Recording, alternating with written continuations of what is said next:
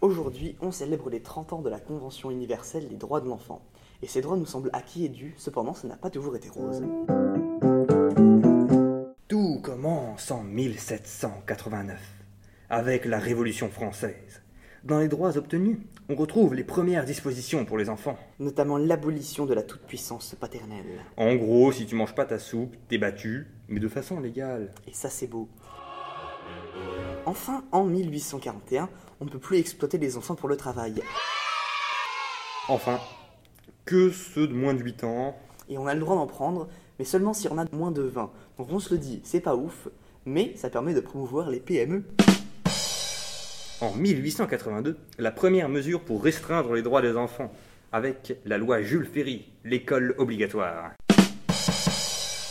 En 1913, la création de l'Association mondiale des droits de l'enfant qui interdit leur travail. 1914, bon, les enfants, c'est pratique, non, pour faire des obus euh.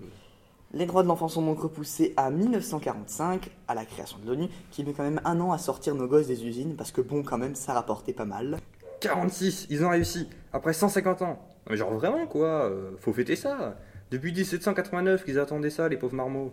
En 2000, la prostitution infantile et la pédopornographie sont interdites. Dommage pour tes fins de mois.